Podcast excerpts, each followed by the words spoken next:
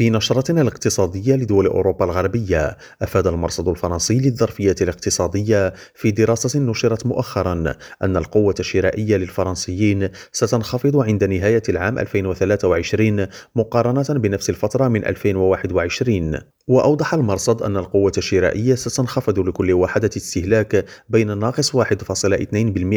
وناقص 2%